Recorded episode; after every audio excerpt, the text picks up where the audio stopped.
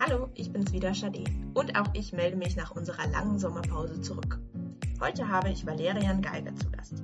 Er hat 2013 seinen Abschluss in Theater und Medien an der Uni Bayreuth gemacht und arbeitet heute als persönlicher Referent des Generaldirektors der Stiftung Oper in Berlin.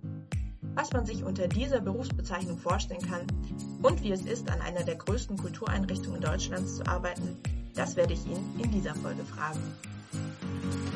Beyond Bayreuth.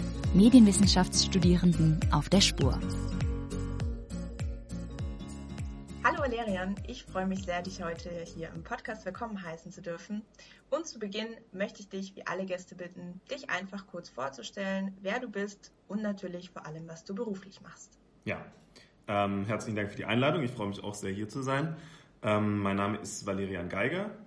Ich habe ähm, 2010 bis 2013 an der Uni Bayreuth studiert und genau, bin inzwischen 33 Jahre alt, wohne seit knapp acht Jahren in Berlin und arbeite inzwischen bei der Stiftung Oper in Berlin als persönlicher Referent des Generaldirektors.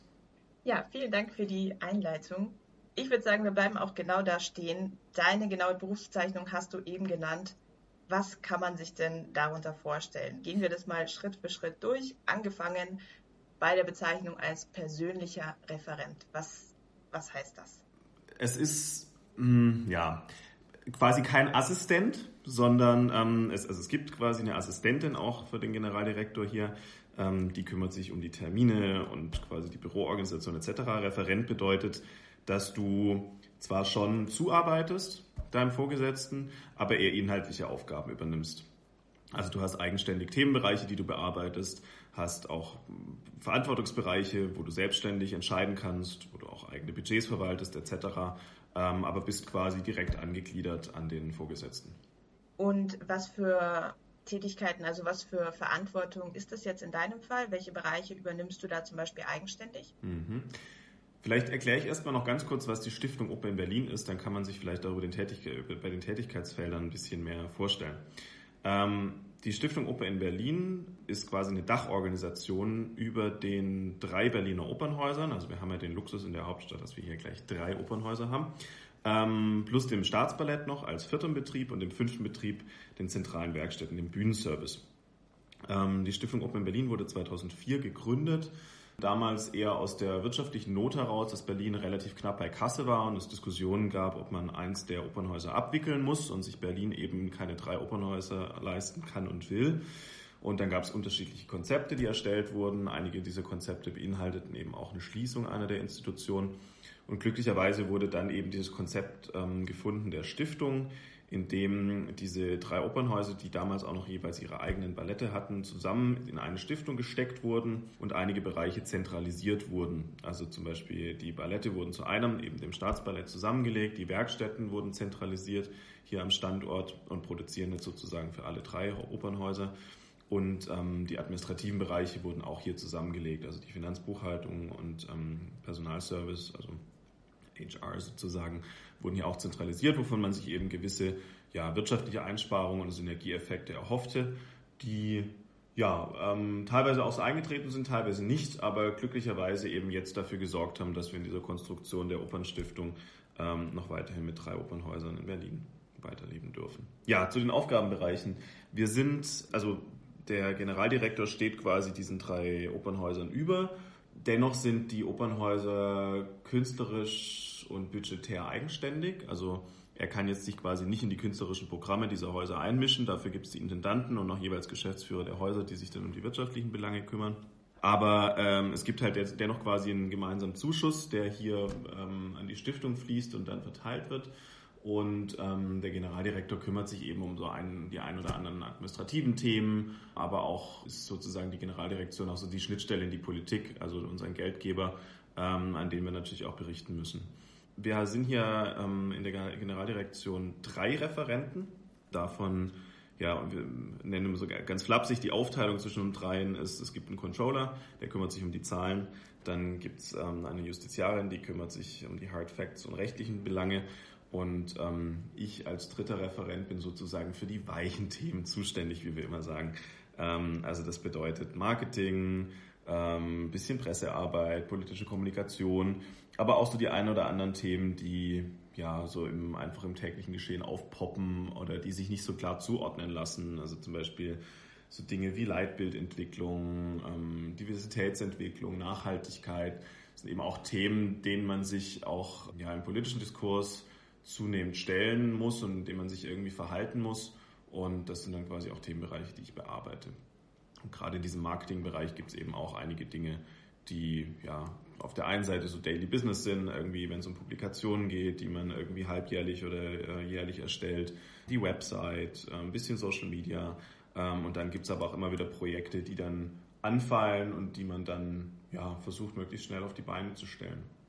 Vielen Dank für die Erläuterung auch zur Struktur. Das wollte ich eben auch später noch äh, fragen, wie sich das Ganze überhaupt organisiert. Jetzt hast du ziemlich viele verschiedene Tätigkeitsbereiche genannt, also sei es Marketing, Pressearbeit, Diversität, Nachhaltigkeit. Wie vereinst du denn das Ganze oder läuft es dann in Phasen? Mal ist es mehr das eine, mal das andere. Wie legst du die Schwerpunkte? Sind die vorgegeben? Wie organisiert sich das Ganze? Also gibt es überhaupt einen typischen Arbeitsalltag oder ist es je nach Phase ganz unterschiedlich? Ja, ich glaube, das ist das Schöne an dem Job, dass es sich immer so ein bisschen, ich sag's mal, nach Dringlichkeiten gestaltet. Ne? Du musst immer so ein bisschen gucken, wo sind irgendwelche Deadlines oder wo muss irgendwas fertig sein oder wo ist eine Sitzung. Also wir haben ja auch immer wieder so Gremiensitzungen. Es gibt monatlich eine Geschäftsführerrunde und eine Vorstandsrunde beispielsweise, in denen dann sozusagen die Leiter der Häuser zusammenkommen mit dem Generaldirektor. Und wenn du da zum Beispiel ein Thema drin hast, dann musst du das zum Beispiel speziell für die Sitzung vorbereiten. Genau, also so würde ich sagen, strukturiert sich das einmal einfach quasi nach, ja, nach, nach Terminen, die aufpoppen und nach Deadlines.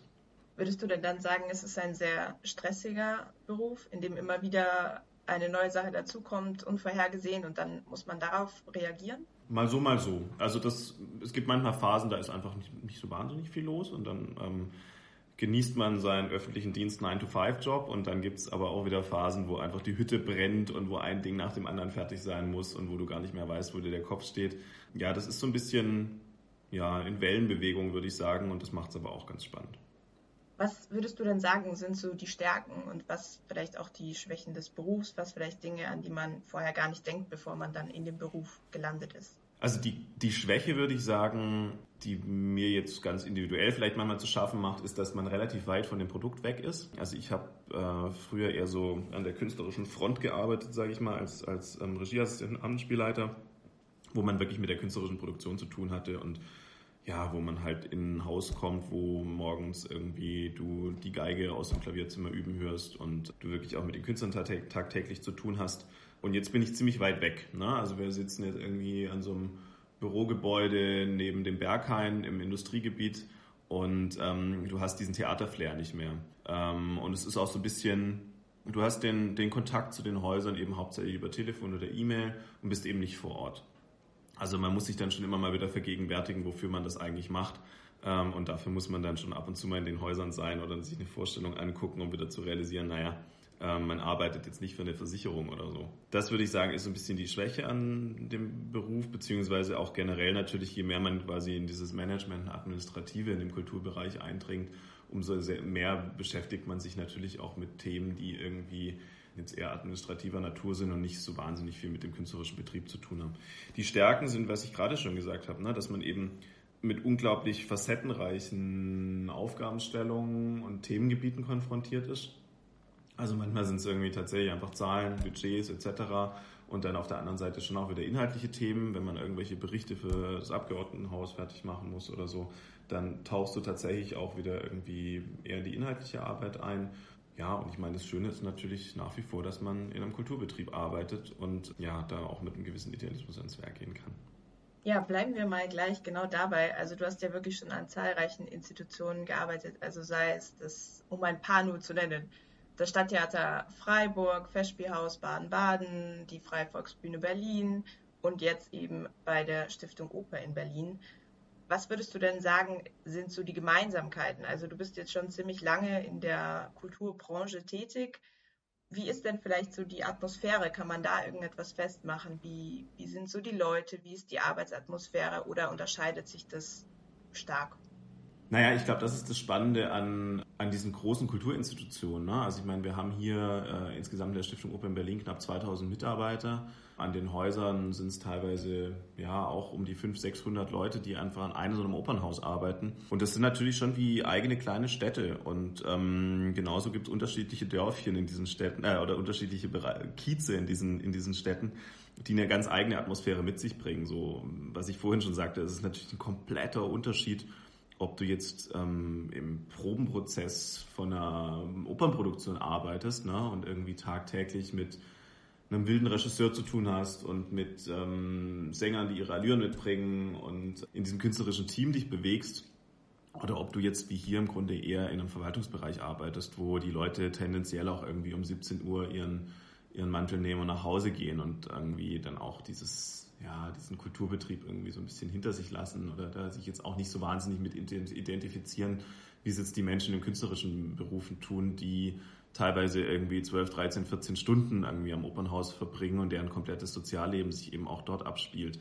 Ich habe irgendwie jetzt in meinem in meiner in meiner Laufbahn alle Bereiche da oder viele Bereiche davon kennengelernt und quasi von der künstlerischen Arbeit, wo du irgendwie echt dein Leben nur noch irgendwie auf einer Probebühne verbringst, bis jetzt quasi zu einem einigermaßen 9-to-5-Job.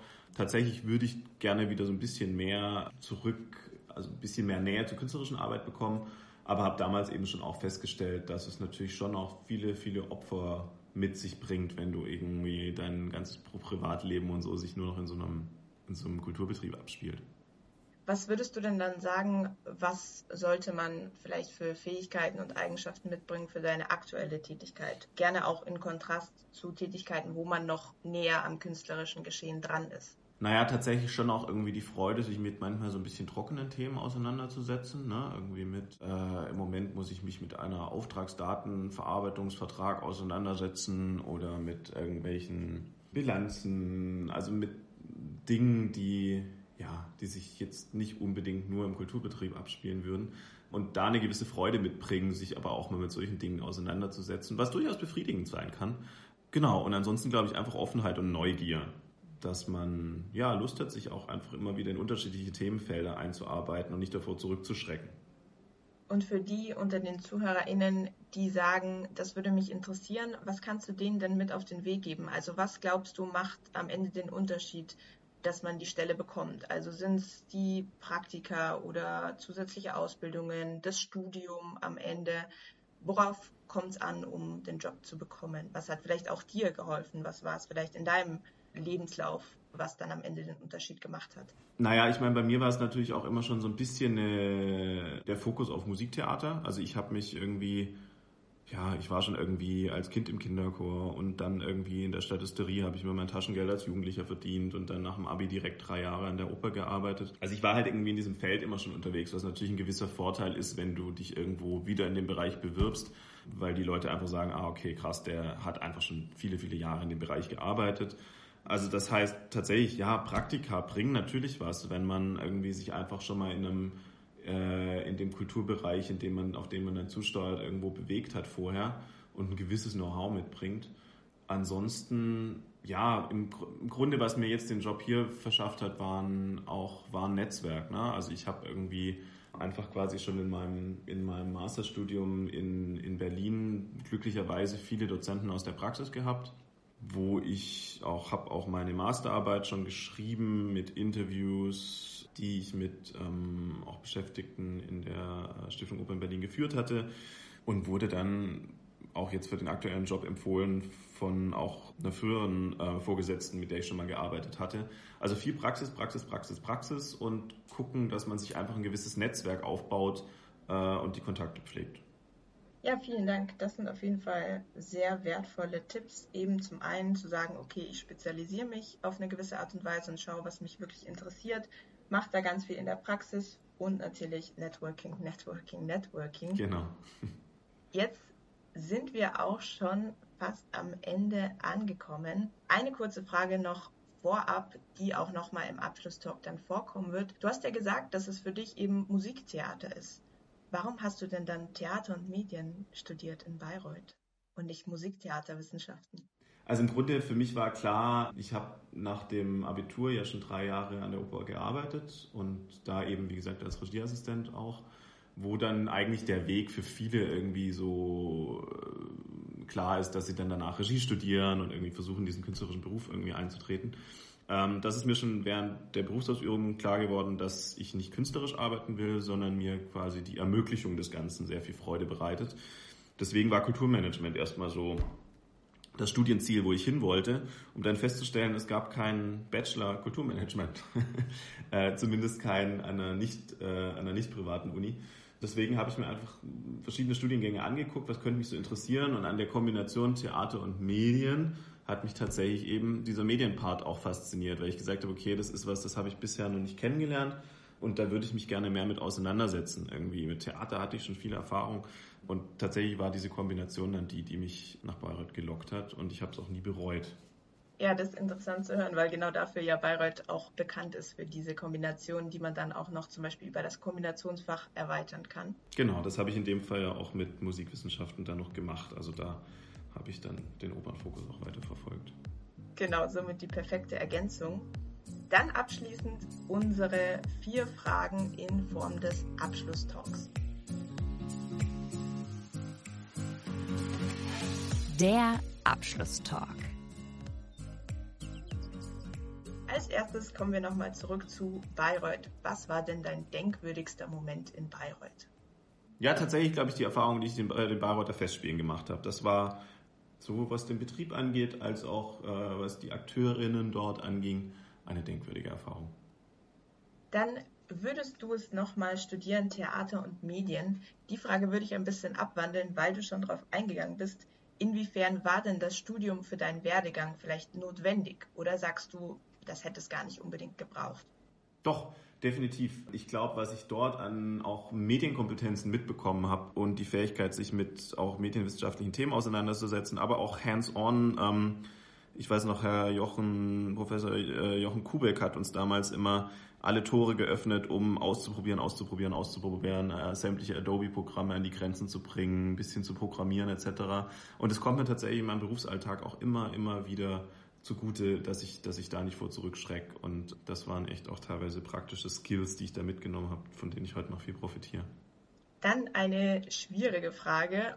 Wo meinst du, stehst du in zehn Jahren? Puh, äh, hoffentlich irgendwo auf einer Geschäftsführerposition. Das würde tatsächlich, wäre so die, das, das hehre Ziel. Ähm, irgendwo Geschäftsführer von einer kleinen Kulturinstitution oder so. Plan B wäre kompletter Branchenwechsel, weil einem irgendwie die Kulturbranche stinkt und dann vielleicht einfach als Entertainment Manager auf einem Kreuzfahrtschiff. Ja, das klingt auf jeden Fall sehr interessant, diese beiden Extreme in beide Richtungen, in die es gehen kann. Und zu guter Letzt sind wir ja ein Podcast, der den Studierenden dabei helfen soll, sich zu orientieren und darüber zu informieren, in welche Richtung der Studiengang gehen kann. Was ist denn zu guter Letzt dein Tipp an unsere Medienwissenschaftsstudierenden? Die Zeit im Bayreuth zu nutzen, um festzustellen, was einem Spaß macht und in welchem Bereich man will. Und ich glaube, dann hat man innerhalb dieses Studiums auch wirklich super, super Möglichkeiten, alles auszuprobieren. Ja, mit dem, ich glaube, mit dem Praxisprojekt am Ende des Studiums, was es wahrscheinlich immer noch geben wird, kann man irgendwie auch, glaube ich, echt nochmal so einen Fokus setzen und sich nochmal ausprobieren.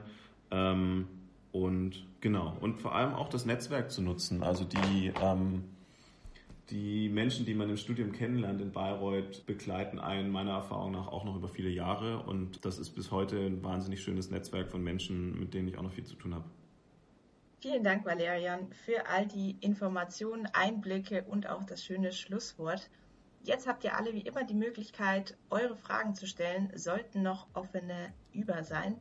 Ihr könnt uns gerne kontaktieren über beyondbayreuth.uni-bayreuth.de und wir stellen dann gerne den Kanal zu Valerian her. Vielen, vielen Dank, Valerian. Mach's gut. Danke.